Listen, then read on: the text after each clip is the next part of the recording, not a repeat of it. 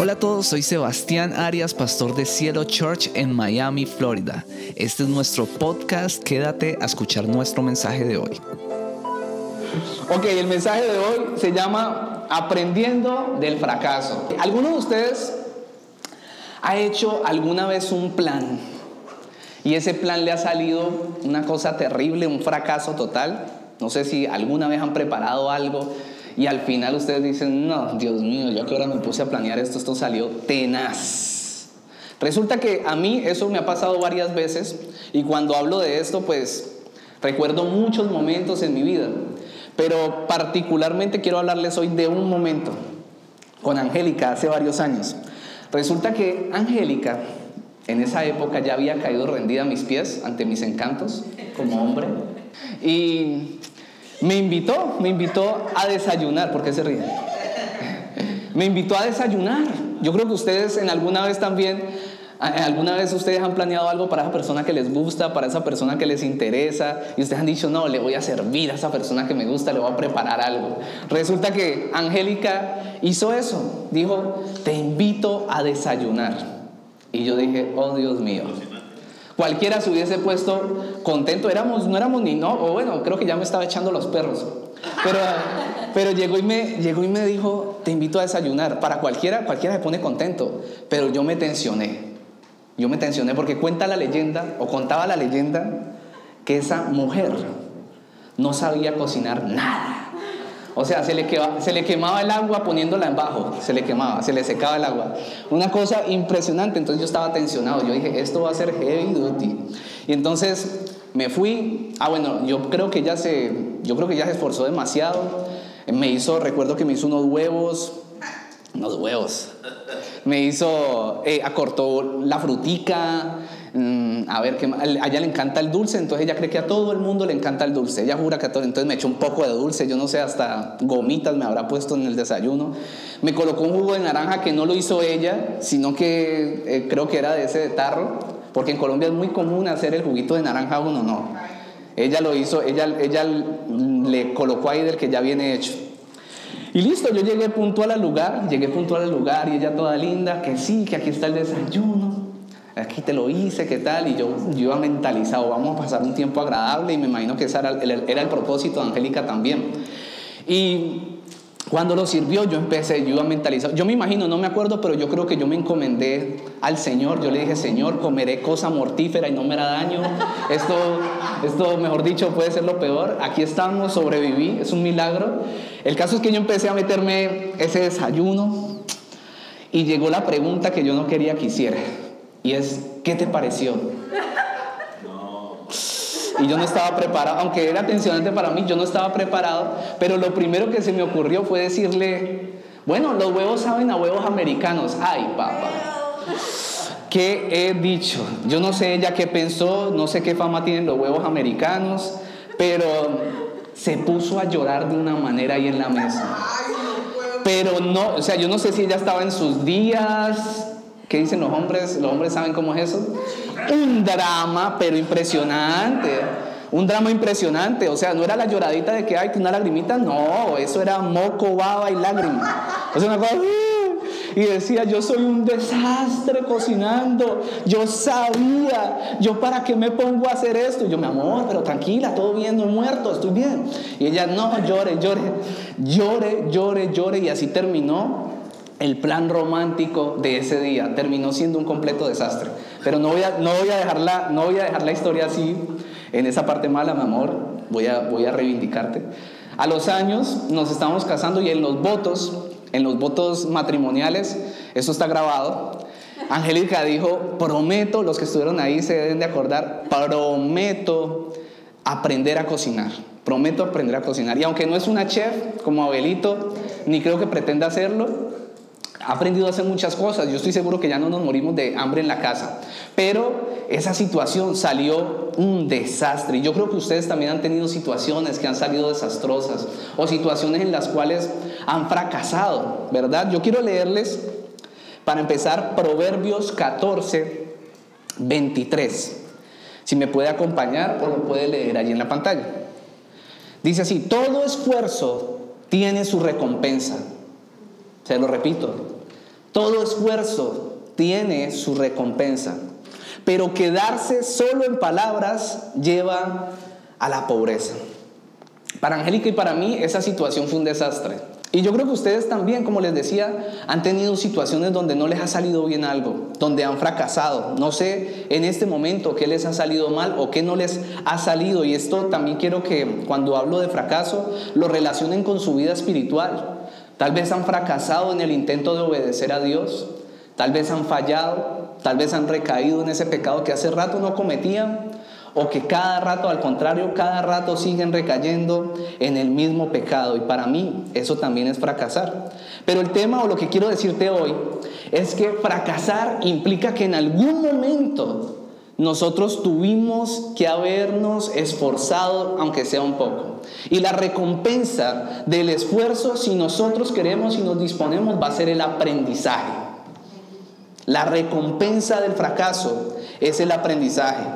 Muchas personas que han logrado el éxito en la vida, pero éxito muy notable. O sea, personas que hasta hoy, después de fallecer, todavía han dejado un, legado y lo que han creado en el mundo ha sido importante y sigue teniendo fruto hasta hoy. Estas personas, curiosamente, que han tocado el éxito de una manera impresionante, siempre hablaron del fracaso. Siempre hablaron del fracaso.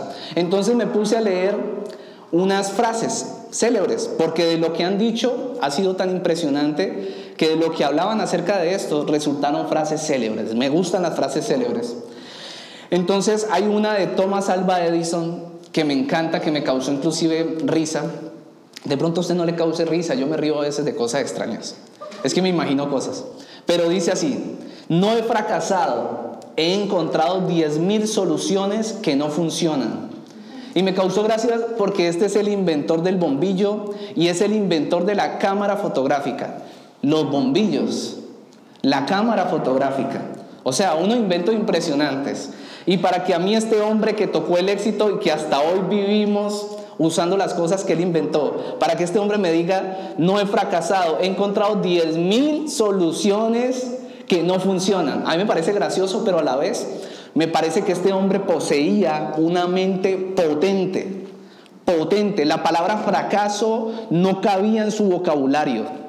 Él sencillamente lo llamó 10.000 soluciones que no funcionan. ¿Eso qué me dice? Que este hombre intentó, le salió mal, intentó, le salió mal. Para mí eso era fracaso, fracasó, fracasó, fracasó, fracasó hasta que ¡tum! el éxito.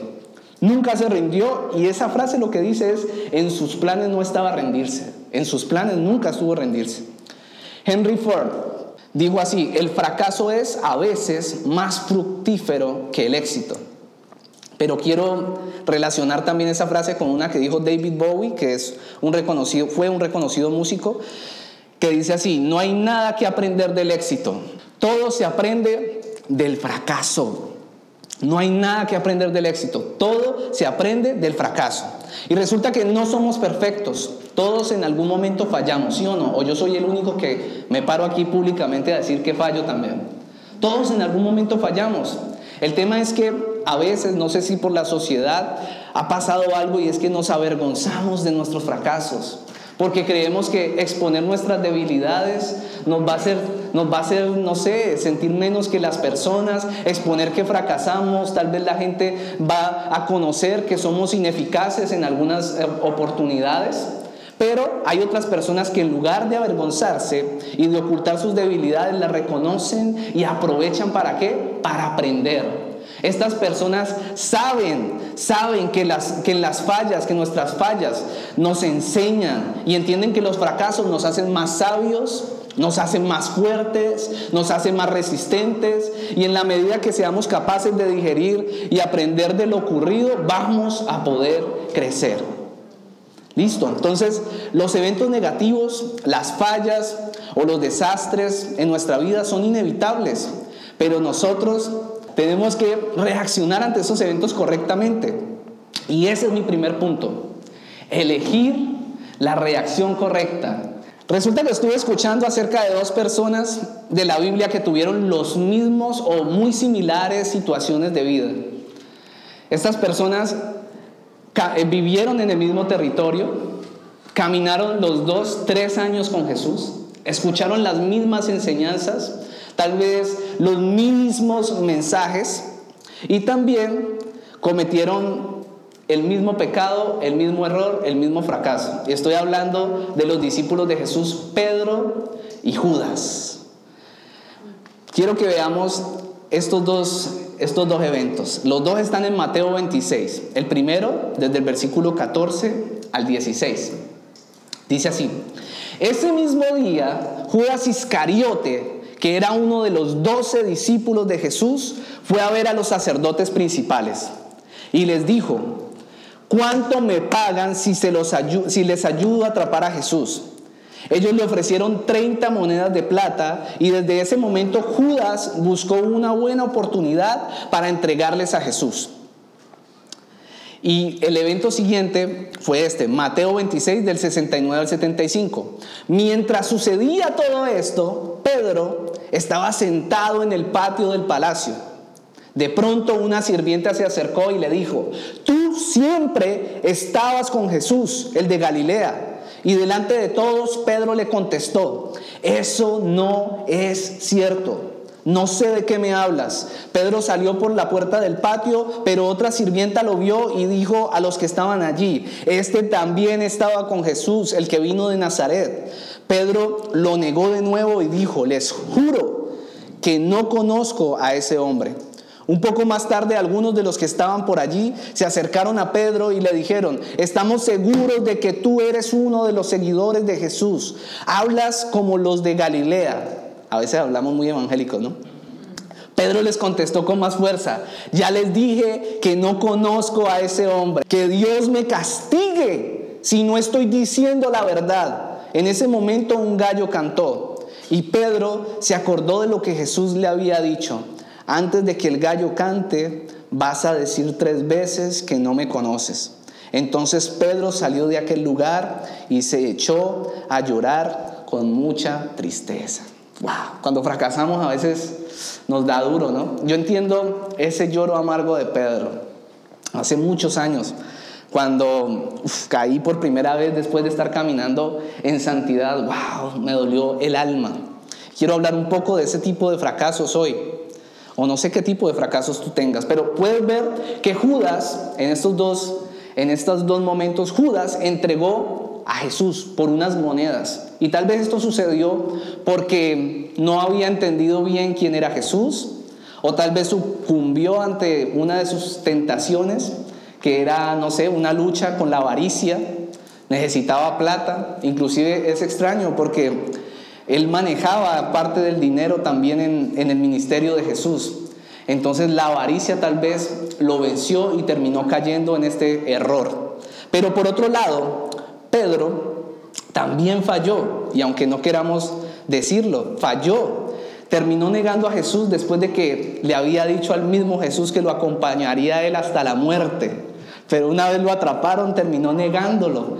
Y Jesús ya le había advertido, y aún así lo negó tres veces. Después de las fallas y evidentes traiciones de estos dos, yo quiero que observemos las reacciones. No voy a leer toda la historia, pero se las voy a comentar. Judas, cuando seguimos leyendo la historia, encontramos que tuvo una reacción de aislarse. Judas se aisló y posteriormente ¿qué? Se ahorcó, se quitó la vida. Judas se suicidó, decidió, la reacción de él fue el suicidio, acabar con su vida. ¿Ok? Pero por otro lado, Pedro volvió a la comunidad. Cuando leemos los siguientes pasajes encontramos que Pedro se encontraba pescando de nuevo. Y muchas personas, yo creo que ustedes también deben de estar ahí diciendo, ese pastor no lee la Biblia y tal, pero muchas personas allí dicen, no, él simplemente volvió atrás, dio un paso atrás. Y sí, yo coincido con eso, él volvió atrás, pero la reacción no fue igual, él volvió a unirse a la comunidad. Es más, Después de eso, o yo lo veo de la siguiente manera, volvió atrás, sí, pero se dio la oportunidad de ser sanado. Se dio la oportunidad de volver a la comunidad. Aquí les hemos enseñado acerca de por qué aislarse no es algo que venga del Señor. Les hemos enseñado que el Señor nos hizo a nosotros los seres humanos para mantener conectados con los demás, la comunidad. Entonces Pedro se dio esa oportunidad y fue sanado porque entendía que la comunidad sana, la comunidad nos cuida. Pastor, hay gente que nos hace daño en la comunidad, sí, pero al menos una persona va a levantar la mano y te va a decir qué necesitas. Tú lo puedes hacer, vas a levantarte de ahí. Yo quiero ayudarte. Ven, te doy un abrazo. Ven, llora aquí. Lloremos juntos. ¿Qué fue lo que pasó? No tienes para el bus, toma. Ven este bus, tal. Ven, te ayudo con tu negocio. Ven, te ayudo. Vamos a hacerlo la comunidad sana. El aislamiento, en el aislamiento el enemigo aprovecha para hacernos aún más daño. Posteriormente, ¿qué vemos? Llega Jesús, lo encuentra pescando en comunidad, por eso Jesús puede acceder a él, porque no está aislado. Y este hombre se arrepiente en una conversación allí. Si, estudiamos bien el pasaje, uno se da cuenta que él lo que entra es en un arrepentimiento en el que Jesús lo guía y le empieza a decir tres veces, así como lo negó tres veces, lo hace decirle tres veces que lo ama. Y le dice, te amo, ¿me amas? Y Pedro quiere como explicar, Señor, pero es que yo te fallé. ¿Me amas? No, pero es que yo estoy muy mal, yo la embarré, yo tengo heridas en mi corazón, yo la embarré, me siento muy mal por mis pecados porque no cumplí las expectativas que tenía. No, no, no, no, no, no, no, no, no. ¿Me amas sí o no? ¿Me amas? Sí, sí, te amo. Entonces apacienta mis ovejas. Y ya, aquí no pasó nada. Y les voy a decir otra, que esta nota la tengo aquí. Me puse a leer un pasaje que le dice, cómo le habla, analizar un pasaje, porque eso se lo escuché a alguien, a ver si eso era verdad. ¿Saben qué le dijo Jesús a Judas cuando fue a entregarlo? Amigo, haz lo que tienes que hacer. Amigo, haz lo que tienes que hacer. ¿Sabes qué? Tú puedes estar en lo más inmundo de tu pecado, de tu fracaso, y el Señor te sigue llamando amigo. ¿Sabes? Cuando decimos, Señor, tú eres fiel, a veces no entendemos lo que es la fidelidad de Dios cuando lo decimos. Fidelidad es decirte, pecaste contra mí, tú sigues siendo mi amigo, tranquilo, no ha pasado nada, yo creo en ti. Los dos tuvieron la oportunidad de tomar una reacción correcta. El que, ¿Quién tomó la reacción correcta? Quiero decirle algo. Se arrepintió Pedro, encontró sanidad. ¿Y qué pasó después? Terminó convirtiéndose en ese gran líder de la iglesia del Nuevo Testamento. Y eso lo había profetizado Jesús. Eso lo había profetizado Jesús y quiero leérselo en Mateo 16, versículo 18. Ahora te digo que tú eres Pedro. Aquí le cambia el nombre porque él se llamaba Simón. Y Simón significaba como unas varas así endebles. Y, él, y Jesús le dice, Tú eres Pedro que significa roca y sobre esta roca edificaré mi iglesia y el poder de la muerte no la conquistará y te daré las llaves del reino del cielo. Todo lo que prohíbas en la tierra será prohibido en el cielo y todo lo que permitas en la tierra será permitido en el cielo. La vida de Judas fue destruida mientras que la de Pedro fue transformada y se terminó convirtiendo en ese líder fundamental de la iglesia del Nuevo Testamento. Es más, le voy a decir algo. Gracias a la buena reacción y correcta reacción de Pedro, hoy aquí estamos recibiendo este mensaje, hoy tenemos acceso a este hermoso lugar para poder exaltar al Señor Jesús, para poder decir que Él es nuestro amigo, que Él es fiel, aún en nuestros fracasos, que Él nos sigue ayudando, que Él nos sigue sosteniendo, aun cuando tú has pensado que eres indigno, que eres lo peor, que el Señor ya no te mira, que tú otra vez con la misma actitud, aún en ese momento Dios, Jesucristo, te sigue diciendo, yo soy tu amigo. Esa es la razón por la que tú hoy tienes que decidir qué hacer. Tomar la, la decisión de aislarte o tomar una reacción correcta. Porque Pedro y Judas reaccionaron a la misma situación de manera diferente. Pero Pedro descubrió la manera correcta de reaccionar. El fracaso o nuestras fallas no es el final. Apréndase en esta frase. El fracaso es formativo. El fracaso nos forma. Hace parte de un proceso. Es una, hace parte de nuestra aventura de ser hijos de Dios. ¿Sabe que a veces nos tomamos la vida demasiado en serio? Unos se toman la vida demasiado a la ligera y otros nos la tomamos demasiado en serio, sobre todo cuando nosotros tenemos planes, sobre todo cuando nosotros somos personas súper activas mentalmente, queremos hacer cosas, redes sociales, queremos, no sé, en la iglesia, yo quiero dar como mil cosas aquí. y a veces uno se frustra y todo eso. Sí, nos tomamos la vida muy en serio, a veces eso nos pega más duro, pero tenemos que aprender a disfrutar ese proceso. Ese proceso tenemos que aprenderlo a disfrutar. Yo le pregunto, ¿cómo piensa crecer si no fracasa en algo? ¿Cómo piensa crecer si no fracasa en algo? A mí me encanta una frase que repito mucho y es, ningún buen marinero se hace en un mar en calma. Ningún buen marinero se hace en un mar en calma. Usted dice, Sebastián, Angélica, ¿cómo empezaron a hacer la obra de Jesús, a obedecer? Ningún buen marinero se hace en un mar en calma.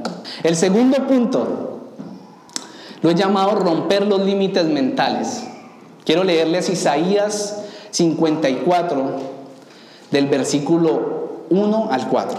Canta, oh mujer sin hijos, tú que nunca diste a luz. En otra traducción, esto dice, canta mujer estéril mujer estéril, tú que nunca diste a luz, prorrumpe en canciones de alegría a toda voz, oh Jerusalén, tú que nunca tuviste dolores de parto.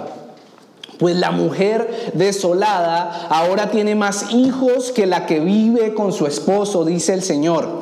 Y entonces aquí dice, agranda tu casa, construye una ampliación, extiende tu hogar y no repares en gastos, pues pronto perdón, estarás llena a rebosar. Tus descendientes ocuparán otras naciones y repoblarán las ciudades en ruinas. No temas, ya no vivirás avergonzada. No tengas temor. No habrá más deshonra para ti. Ya no recordarás la vergüenza de tu juventud ni las tristezas de tu viudez.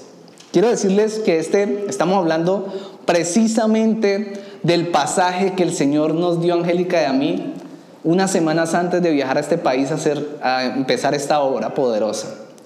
Y recuerdo que estaba hace como dos semanas orando, en ese momento no lo entendía muy bien, y estaba como hace dos semanas orando para tomar la decisión si nos veníamos para acá. La verdad, esto aquí metió la mano el Señor y poderosamente, como cuando fuimos para donde Diana y Caro, aquí también Dios lo sigue haciendo y Dios lo va a seguir haciendo en sus vidas una y otra vez. Y, y pero en todo caso yo dije, tengo, tenemos que orar, tenemos, hay que orar. Aunque yo no soy tan, yo, yo, si ustedes ven, yo no soy como muy, yo voy y oro, pero yo a veces veo que hay muchas cosas que son lógicas, ¿no? Que son como lógicas y tal. Entonces intento no sobre espiritualizar, pero tampoco como quitarle espiritualidad a las cosas. Entonces me metí al baño literalmente con mi Biblia, apagué la luz, ese baño queda oscurísimo porque ahí no hay, hay ventana, y empecé a orar allí. Y entré a adorar a Dios, me puse a llorar y el Señor se puso a recordarme cosas que no me acordaba. Yo no me acordaba que Dios me había dado ese pasaje. Y y yo recordé el momento en que le dije a Angélica, mi amor, el Señor me dio este pasaje ahora en mi tiempo de oración. Y yo sé que esto habla de lo que vamos a ir a hacer allá y esto qué es. Y, yo tenía un poco de temor y dije, el Señor, ¿por qué me da este pasaje? Y les cuento esto, o voy al punto, y es que Angélica y yo y las personas que, que caminan aquí con nosotros, han entendido algunos que nosotros no somos Cielo Church, no es una iglesia templocéntrica. Nosotros entendemos que la iglesia es una comunidad, una familia. Nosotros lo que hemos querido hacer, ¿por qué nos reunimos tanto? Porque nosotros, para nosotros la iglesia es una familia. Esa es la iglesia que yo veo que empezó a formar Jesucristo, familias, familias, comunidad, que se amen, unidos. Para nosotros eso es la iglesia. Ah, pastor, el Señor puede darnos templos. Seguro que sí. El Señor nos tiene en una de las mejores zonas de Miami en este momento, en un hotel buenísimo, en un lugar precioso, disfrutando de todas las riquezas porque esto es de Él también. Y también nos pondrá en cualquier lugar y si nos quiere dar un lugar propio nos lo da. Sencillo, Dios es todopoderoso. Pero les digo esto para decirle que nosotros no nos movemos por templos. Si las pandemias vienen, si vienen situaciones diferentes, nos vamos a reunir en la playa. Si nos van a perseguir por reunirnos en la playa, nos reunimos en la casa de alguien hacemos varios servicios, nosotros siempre vamos a resolver, amén. El punto es que los estoy llevando a algo y es que cuando uno lee este pasaje, todo este pasaje, uno dice, ¿cómo? el Señor me está hablando de edificios, el Señor me está hablando de construir. Y si ese pasaje Dios se lo da a usted, usted diría rápidamente, el Señor me está hablando de construir mi casa, voy a comprar mi casa, voy a hacerle una ampliación, voy a hacer un baño, voy a hacer no sé qué cosa. Y sí, bueno, tal vez quiera decir eso, pero para mí este pasaje habla de cosas que no han sucedido. Por lo tanto, para mí, para mí, la revelación que yo tengo de este pasaje es que debemos de dar pasos de fe. Para mí este pasaje dice eso. Eh, me habla de expectativa, de extender nuestra mente, de quitar los límites de nuestra mente. Cuando dice agranda, amplía, extiende, gasta, pronto estarás a rebosar. Para mí no me habla de construcciones, sino de romper los límites de la mente. Resulta que cada uno de nosotros que ha fallado y fracasa en algo, cuando, cuando fallamos o cuando fracasamos en algo, nos embotamos en esa situación difícil. Pequé, nos embotamos en esa oscuridad y resulta que no vemos ninguna otra opción. La embarramos o algo que planeamos no sale bien, el desayuno no salió bien, entonces creemos que nunca jamás el desayuno va a poder salir bien. ¿Me entienden? Nos embotamos y solo miramos para adentro de esa situación, solo miramos a los límites que tiene esa circunstancia, pero Nunca miramos las oportunidades que se generan en ese momento y eso es lo que hace el enemigo. El enemigo lo que quiere hacer es disfrutar de nuestra limitación mental. El enemigo ha hecho que hagamos preguntas acerca de la omnipotencia de Dios. Le voy a explicar esto. Que nos estemos preguntando cómo Dios va a transformar esta situación tan difícil. ¿Cómo Dios me va a sacar de esta situación económica tan agresiva y tan contraria que estoy viviendo? Ok, uno le dice a alguien, Dios lo va a hacer de nuevo. Hmm, ¿Cómo Dios, si me quedé sin trabajo, cómo Dios va, va hmm, es que a enriquecerme? Es que, Dios es que el pastor dice que Dios me va a enriquecer. ¿Cómo Dios va a hacer eso? Esas no son las preguntas que usted tiene que hacer. Apréndase esto. El cómo le pertenece a Dios. El cómo le pertenece a Dios. Su trabajo es creer, como dice el salmista. Su trabajo es creer. Es más, usted tal vez se la ha pasado haciéndose preguntas de cómo Dios lo va a hacer una y otra vez y tal vez eso es lo que ha impedido que Dios empiece a orar de manera sobrenatural en su vida estarse preguntando cómo lo vas a hacer. A veces Dios espera hasta que usted deje de darle las instrucciones o deje de estarle preguntando cómo lo vas a hacer. A veces Dios espera. ¿Cuándo será que vas a dejar de preguntar? Porque el cómo es mío. Yo soy el que decido cómo lo voy a hacer. Si yo digo que te voy a bendecir, te voy a bendecir. Yo no sé si usted me está entendiendo lo que yo estoy diciendo. Esto es muy espiritual. Y lo podemos entender a los que nos ha pasado, porque a mí me ha pasado. Nah, pero ¿cómo? Yo me acuerdo que una vez una vez, no, muchas veces me profetizaron, eh, aprende a hablar inglés, me profetizaron. Te veo viajando, te veo sentado con personas que hablan diferente, que comen diferente. Ni siquiera conocí a Angélica. Me hablaban, me, decían eso. Y yo me acuerdo como estaba tan pequeño en el Señor, entonces yo no entendía mucho. Yo como que, tengo más dedos, mi familia está mal. ¿Qué cuentos de viajar a dónde? Lo máximo que ido es al ladrillero, al lago Cali. Y no sé, para los que no viven en Cali, bueno, es un lugar turístico ahí cerquita, media hora.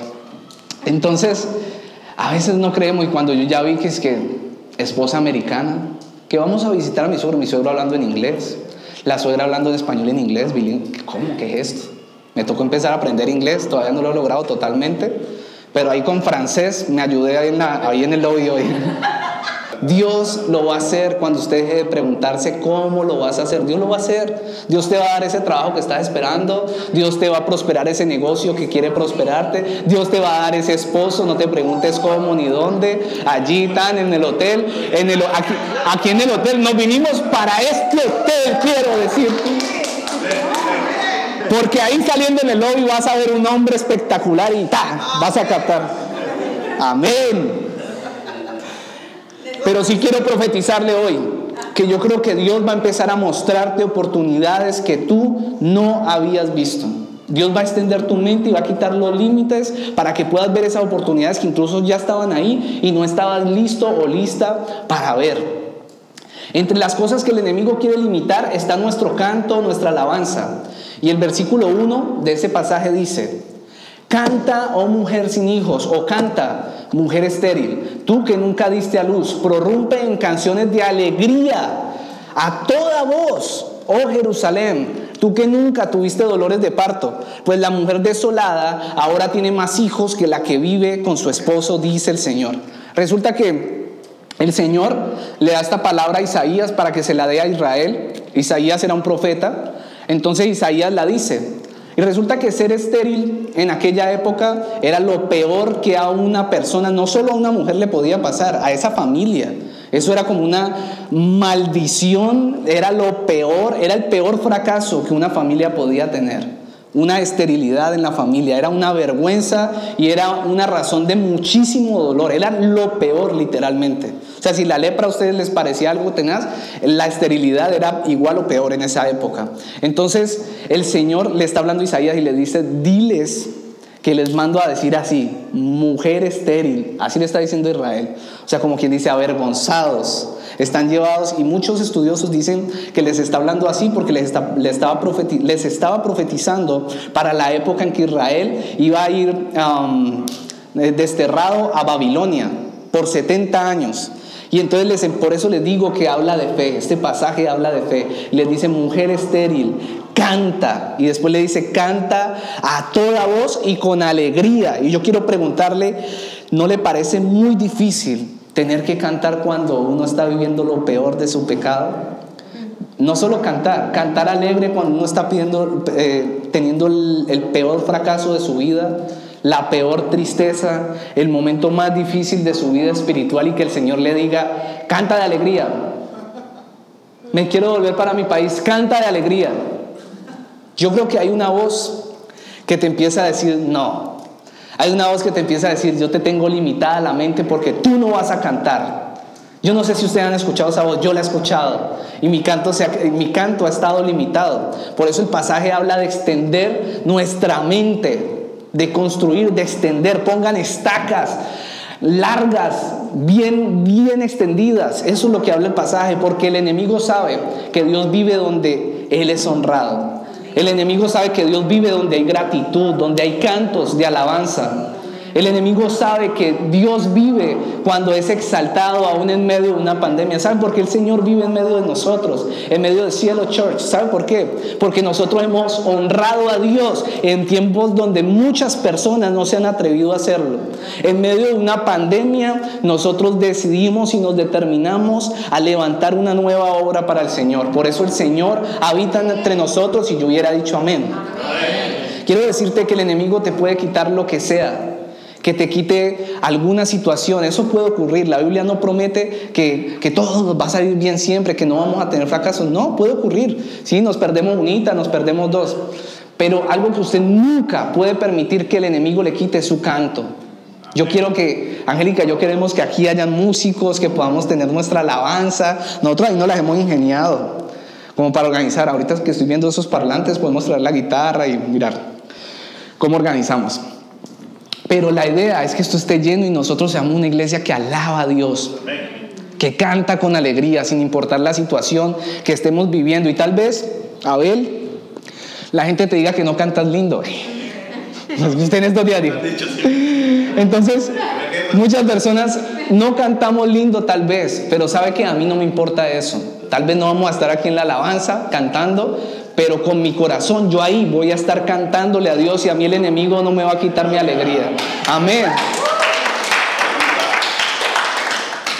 El tercer punto y el último, le he llamado superar el fracaso requiere del mayor acto de fe. Se lo vuelvo a leer, superar el fracaso requiere del mayor acto de fe. Resulta que uno de mis temores al momento de emprender esta obra con Angélica era, les digo sinceramente, Señor, ¿y si fracaso? ¿Y si no me sale bien? ¿Y si salen a flote mis debilidades? Si sale a flote ese viejo hombre y no logro controlarlo, ¿qué voy a hacer?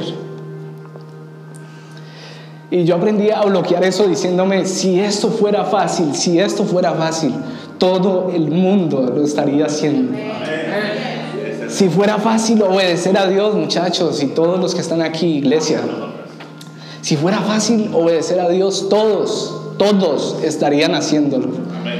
Si fuera fácil obedecer a Dios, esas sillas estarían llenas, pero no es fácil, no es fácil.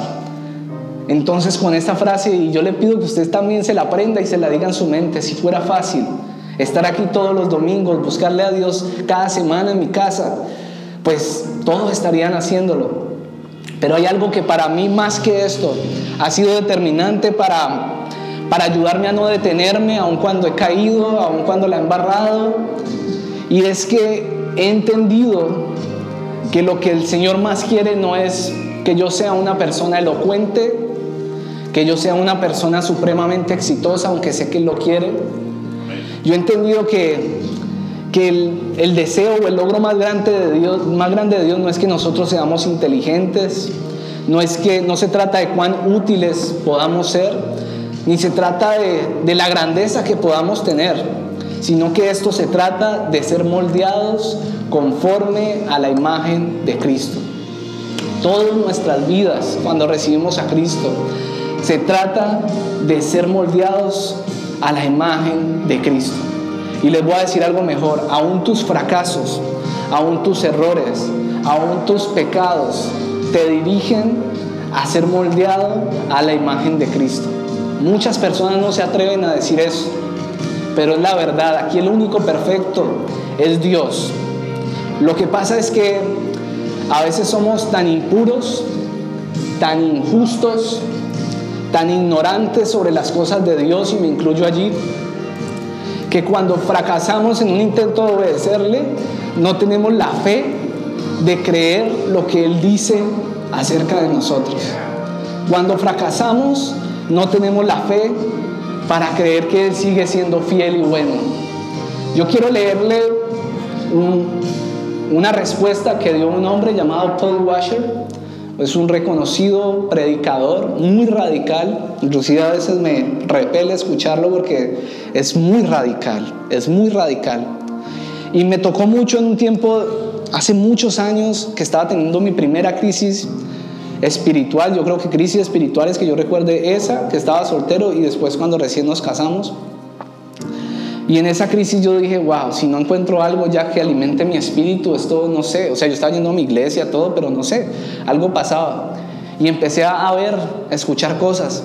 Y escuché que le preguntaron a este hombre, ¿cuál es el mayor acto de fe para ti?